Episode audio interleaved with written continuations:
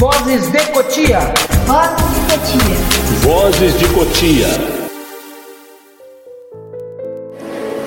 Soneto da fidelidade. De tudo ao meu amor serei atento, antes e com tal zelo e sempre, e tanto que mesmo em face do maior encanto, dele se encante mais meu pensamento. Quero vivê-lo em cada vão momento e em seu louvor hei de espalhar meu canto e rir meu riso e derramar meu pranto. Ao seu pesar, o seu contentamento. E assim, quando mais tarde me procure, quem sabe a morte, angústia de quem vive, quem sabe a solidão, fim de quem ama eu possa me dizer do amor que tive, que não seja imortal, posto que é chama, mas que seja infinito enquanto dure. Vinícius de Moraes. Dedico este poema à professora Nilza Siqueira. Claro que ele também não poderia faltar em nosso podcast. Afinal, além de ser um dos principais poetas e compositores do Brasil, ele dá nome a uma das mais antigas escolas públicas de Cotia, por onde passaram milhares de moradores da cidade, principalmente da Granja Viana.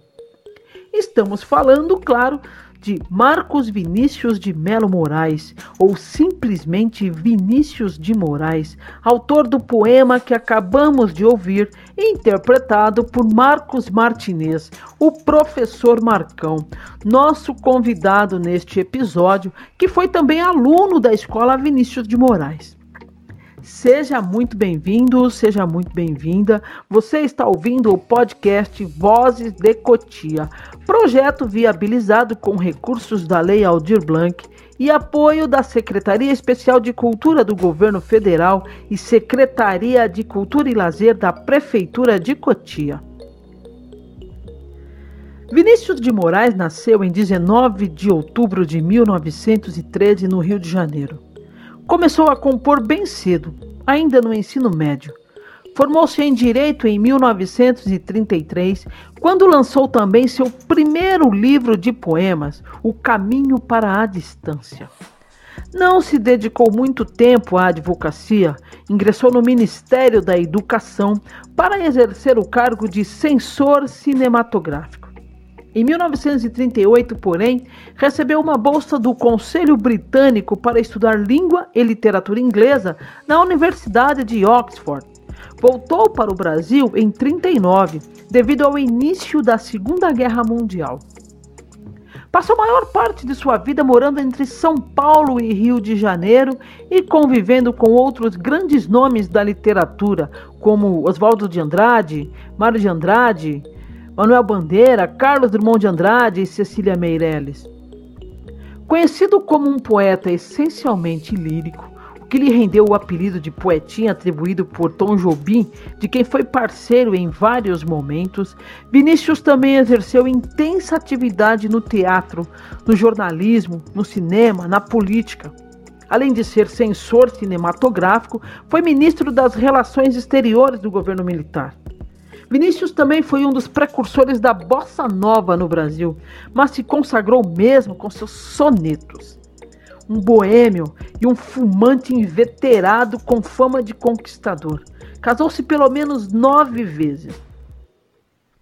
Sua produção poética falava essencialmente sobre o amor, mas em alguns momentos também é possível encontrar um Vinícius crítico, engajado e preocupado com os problemas sociais do mundo. Como deixou claro no poema Rosa de Hiroshima, um protesto sobre as explosões de bombas atômicas ocorridas nas cidades de Hiroshima e Nagasaki, no Japão, durante a Segunda Guerra Mundial que foi musicado e gravado lindamente por Ney Mato Grosso, que dizia assim: Pensem nas crianças, mudas, telepáticas. Pensem nas meninas, cegas, inexatas. Pensem nas mulheres, rotas alteradas. Pensem nas feridas como rosas cálidas. Mas ó, não se esqueçam da rosa, da rosa, da rosa de Hiroshima, a rosa hereditária, a rosa radioativa, estúpida e inválida, a rosa com cirrose, a anti-rosa atômica, sem cor, sem perfume, sem rosa, sem nada. Vinícius de Moraes exerceu uma grande influência na segunda fase do modernismo. Em 1955, quando publicou sua antologia poética, admitiu que sua obra dividia-se em duas fases. A primeira fase, carregada de misticismo e profundamente cristã, começa em O Caminho para a Distância, em 1933, e termina com o poema Ariana, a Mulher, em 1936. A segunda fase, iniciada com cinco elegias em 1943, assinala a explosão de uma poesia mais viril. Nela, segundo ele próprio, estão nitidamente marcados os movimentos de aproximação do mundo material com a difícil, mas consistente repulsa ao idealismo dos primeiros anos. O poetinha faleceu no Rio de Janeiro, no dia 9 de julho de 1980, aos 67 anos, devido a problemas decorrentes de uma isquemia cerebral. Esse foi um pequeno resumo da vida e obra de Vinícius de Moraes. Agora, para encerrar esse episódio, vamos ouvir mais um de seus sonetos, interpretado pelo professor Marcão. O velho e a flor por céus e mares eu andei, vi um poeta e vi um rei na esperança de saber o que é o amor.